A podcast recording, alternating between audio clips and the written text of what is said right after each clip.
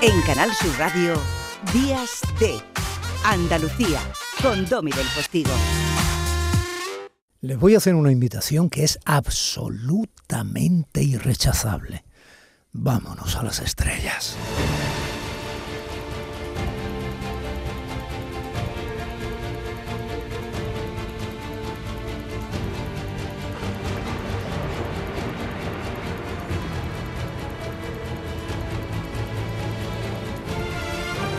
Este temazo tan épico que se mete por dentro y empieza a revolotearte por la imaginación eh, de las vísceras, casi si la tuviesen, se llama Star Child, algo así, como una estrella niña, estrella infantil o algo así. Bueno, eh, es de un señor noruego además que hace cosas muy bonitas, Tomar Bergersen. Mm, ¿Cómo podríamos ver esas estrellas? Hasta ahora la humanidad casi las veía a través de los ojos de la ciencia con un telescopio que se llamaba Hubble, se hizo famosísimo, ¿no? Uno de los que hay, pero era el más. El telescopio más famoso del mundo, pues se jubiló.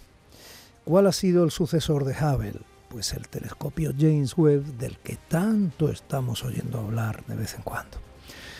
Desde la Navidad pasada, el telescopio James Webb planea a un millón y medio de kilómetros de la Tierra y al lado en la infinitud del universo. Es una realidad imaginada del siglo XXI. La nitidez y profundidad, y profundidad perdón, de sus imágenes están asombrando a la comunidad científica. Y están asombrando a Pablo porque él directamente allí, en el laboratorio que atiende al espacial telescopio James Webb en Tucson, en Arizona, tú trabajas. Así es. Allí estamos llevando a cabo los primeros proyectos de, observación que se han llevado a cabo con, el telescopio espacial y hemos estado trabajando con las primeras imágenes, incluidas algunas de estas primeras que, la NASA hizo públicas a finales de junio, principios de julio, que son tan, tan, asombrosas, ¿no? Uno se queda sin palabras para describir lo, que vemos en esa imagen. Pablo, si no fuera por eh, tus gafas, que te dan un mínimo aire intelectual, eh, tus hombros, tus bíceps, eh, tu complexión, pareciera que he traído aquí un campeón de natación. bueno, tiene, tiene también su, su motivo. Mm, para mí, digamos que mi ratito de, de, hacer ejercicio, mi ratito de entrenar a diario es el, el desahogo de, de tanto trabajo. Cuando estamos trabajando en este tipo de proyectos y sobre todo ahora al principio con, con tanta expectación que hay con el telescopio espacial, el nivel de, de, horas de trabajo y de intensidad es realmente alto y uno tiene que aferrarse a algo para no perder la cordura del todo. Y en mi caso, pues... Tú te aferras a unas mancuernas de por lo menos 20 kilos. Bueno, yo no sé si en Tucson, en Arizona, saben ese joven vecino Fortote, Pablo, Pablo Arrabal Aro, es andaluz, malagueño del marinero Barrio del Palo. Ni sé si saben que Pablo es astrofísico y trabaja en el laboratorio de la National Science Foundation, que es algo así como el Ministerio de Ciencia e Innovación en Estados Unidos. Bueno, pues en esta visita a tu tierra, que hoy nos permite hablar contigo, pues eh, estuve viendo el otro día, me hizo mucha gracia, ¿no? las fotos de tu visita al alcalde, al alcalde de Málaga, Francisco de la Torre, llevamos una camiseta que ponía enorme James Webb Space, ¿no? El, gran telescopio. Así es, ponía James Webb Space Telescope y debajo ponía Cosmic Time Machine, que eso no se leía tan bien. Pero realmente es, es un poco lo que es, ¿no? Es una máquina del tiempo cósmica, porque al final lo que estamos observando son luz que nos llega de galaxias que están a miles de millones de años luz y, que vemos cómo eran hace miles de millones de años. Entonces, yo que soy de una generación muy anterior a la tuya, Pablo, porque tú estás en la treintena empezando, tienes 31 o 32, ¿no? 32, sí. Eh, bueno, yo estoy en la cincuentena y avanzando. Bueno, pues cuando vi la Guerra de las Galaxias por primera vez, o Star Wars, como quieras, uno siempre se quedaba pillado al principio de eso, una galaxia muy, muy lejana. La primera vez que se confirma científicamente que estamos por fin viendo lo que pueda ser una galaxia muy, muy lejana de verdad, es ahora a través del James Webb, ¿no? Bueno, no exactamente. Mm, o sea, galaxias lejanas todo depende de, tu de tu marco relativo, ¿no? De cómo definas qué es lejano y qué es cercano, ¿no? Obviamente... Para, mí lejano es Burgos. claro, entonces todas las galaxias son lejanas para ti. para mí una galaxia como Andrómeda, por ejemplo, que una galaxia cercana o galaxias más típicas como la galaxia del Triángulo, ese, ese tipo de galaxias que uno está acostumbrado de ver, galaxias espirales, con una estructura clara, imágenes bonitas, esos son todos galaxias que están en nuestro universo local, ¿no? Son galaxias que, que no están muy lejos. Están muy lejos, pero para nuestra referencia como, como estudiosos del universo lejano, pues son relativamente cercanas. ¿Qué es un universo local? O sea, eh, hablando desde el eh, espacio, ¿no? ¿De aquí a los Pirineos? no, no. Es, bueno, no sabría darte una medida de distancia. Es que mm, nosotros esto es algo que siempre tenemos que explicar. Los astrofísicos, cuando trabajamos ya a nivel de etapas del universo, a nivel de evolución de galaxias y de cosmología, hablamos más de, de redshift, ¿no? que es como una medida de cómo se distorsiona la luz de las galaxias en función de cómo se alejan o se acercan de nosotros y a su vez de cómo de lejos están y en función de cómo de lejos están, pues las dividimos en diferentes etapas de, la vida del universo. Entonces, para nosotros hablar de universo local es como hablar de galaxias que están en, dentro de nuestro tiempo y, y, que vemos su luz como era hace poquitos millones de años. Vemos su luz. Sí. Porque claro, esto no es un Google Map que vayas viendo, se vaya acercando y vemos hasta la última roca de uno de los, eh, no sé, meteoritos que circundan a lo mejor una estrella. No, vemos su luz. Y como están tan lejanas, pero el telescopio es capaz de detectar esa luz tan lejana, a lo mejor cuando la vemos ya no están. Podría ser. O sea, podría ser que algunas de ellas no estén o lo más probable es que estén en un modo muy diferente, ¿no? que estén en una fase de su vida muy distinta más parecía a lo que vemos nosotros en el universo local, no más parecía a galaxias muy grandes con poca formación estelar, galaxias que son productos de fusiones de, otras galaxias y, y, que normalmente están en un estado más pasivo de su evolución. Me acuerdo de una frase de una película de Bertolucci que se llamaba El cielo protector, eh, donde en un momento de frustración de una pareja que no acaba de funcionar, mira hacia el cielo y, él viene a decir que esa cúpula celeste maravillosa en esa atardecida en una ladera de la cordillera del Atlas, que es falsa, porque en realidad son una conjunción de gases con la luz que dan un efecto óptico que no es real. ¿Tú qué veías cuando chaval, cuando mirabas al cielo para haber acabado delante del telescopio James Webb en Tucson, en Arizona, desde el barrio malagueño del Palo? Buena pregunta. yo, a ver, yo, siempre lo digo, ¿no? Yo desde muy pequeño siempre he sido un, tío muy curioso, siempre me han gustado muchas disciplinas diferentes, ¿no? Creo que lo que más me apasionaba de la astrofísica es ese sentimiento de, mm, de inmensidad ¿no? del, del, cosmos, de sentirte tan insignificante en comparación con la inmensidad que hay ahí, todo, todo, todo ese espacio desconocido por, por explorar quizás es lo más atractivo. ¿Por qué te gustaba tanto la música que he puesto al principio de Thomas Bergersen, Star Child? ¿Por qué? Bueno, yo normalmente cuando trabajo, en los momentos en los que quiero estar más, más concentrado y más los momentos más intensos, suelo escuchar música así orquestal, como, como de este estilo, que son más épicas, más motivadoras. Y, y, esta en concreto, bueno, pues tenía un título que encajaba un poco con, con el tema del que veníamos a hablar, así que por eso te la envié. ¿Y esta?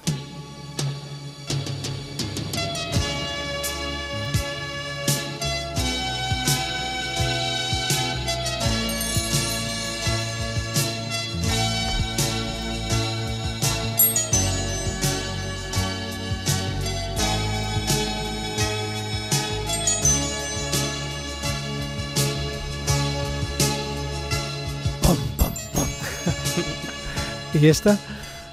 Pues un poco similar, ¿no? Esta es una canción de Evangelis que tristemente nos dejó hace, hace unos pocos meses, semanas. Y, y me recuerda mucho a ciertas películas de ciencia ficción, ¿no? Como Blade Runner, en la que él también pues tenía... Mm, bueno, la banda sonora es mayormente suya. ¿Blade Runner es ciencia ficción?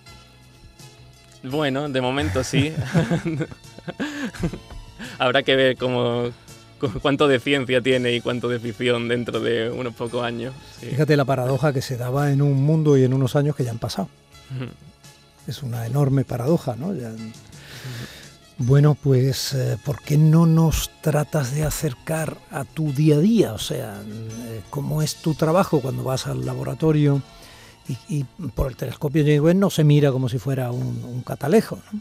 Exactamente, no. El telescopio James Webb no tiene un, un, ocular donde tú pongas el ojo, te quites las gafas y mires. Es, bueno, es un telescopio que, como hemos dicho, está a un millón y medio de kilómetros, está más o menos a cuatro veces la distancia de la Tierra a la Luna y se opera desde un centro específico en, Baltimore, que es el, Instituto del Telescopio Espacial. Y mm, básicamente la forma en la que funciona este tipo de macroproyectos astronómicos es que una vez al año se abre el plazo de petición de proyectos y cualquier persona de la comunidad puede, puede proponer una propuesta de observación y luego ellos pues pasan una criba y aceptan lo que consideran que, es, que tienen mayor interés científico. Una tremenda criba. Una tremenda criba, desde luego. Y a ti te cogieron. Sí, de hecho, ayer me comunicaron que me han aceptado otro proyecto más, así que ahora mismo voy liderando dos proyectos de, con el James Webb y, una gran parte de un tercero que, es bastante grande. Y, y, básicamente pues tú tienes un tiempo de observación asignado que también la fecha es dependiente de qué porción del cielo vaya a observar, porque no puede observar todo el cielo todo el año. No, y todo el cielo es infinito. Bueno, bueno, casi. casi infinito, sí, sí. Pero me refiero a dirección, a direccionalidad. ¿no? me dices casi infinito, se me pone el ojo de punta. ¿No habrás visto el final?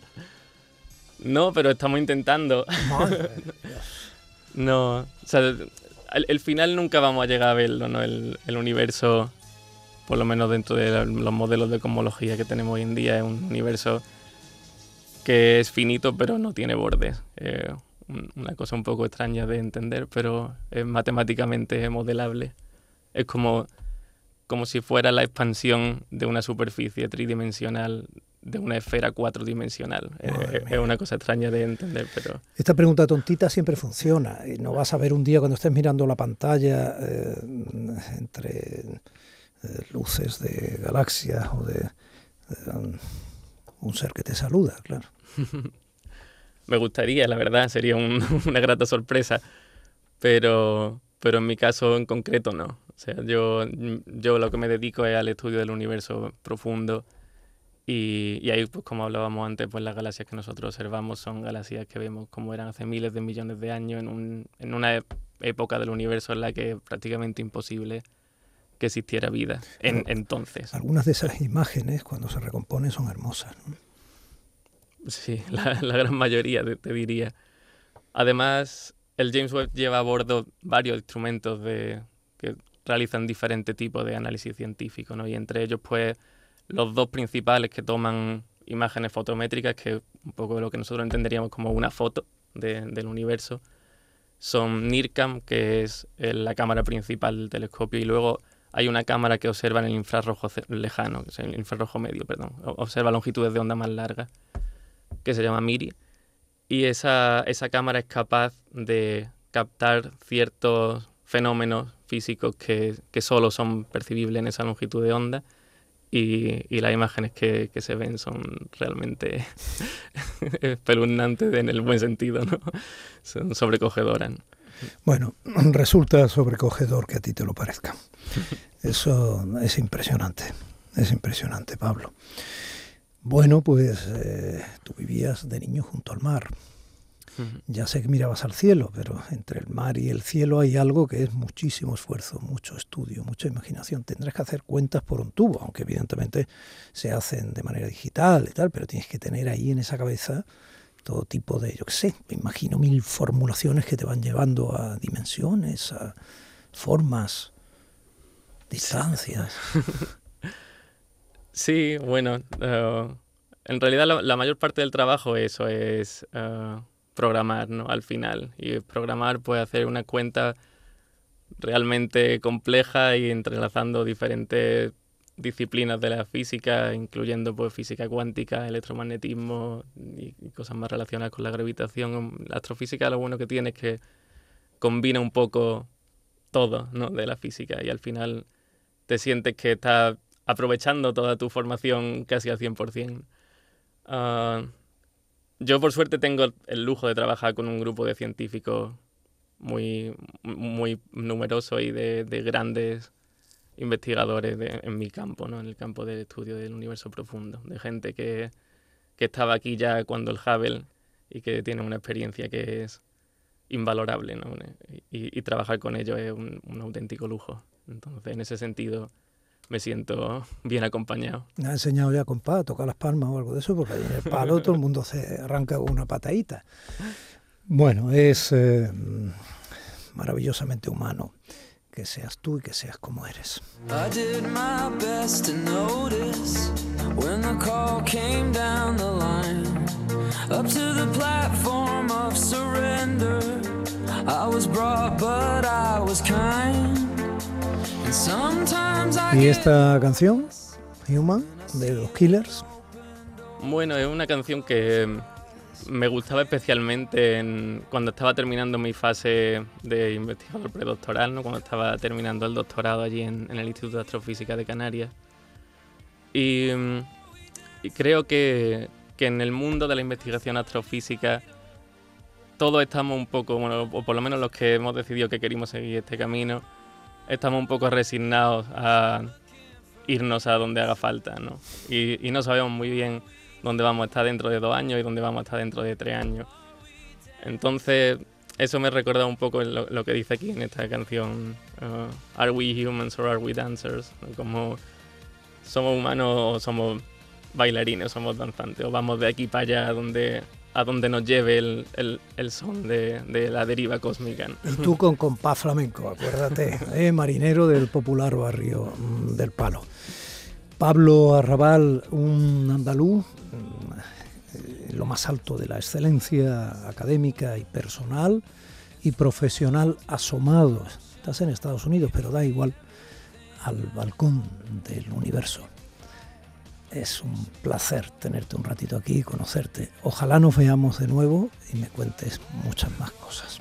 Muchas gracias a vosotros por, por tenerme aquí. El placer es mío y seguro, estoy seguro de que volveremos a vernos. Seguro, hasta el infinito y mucho más.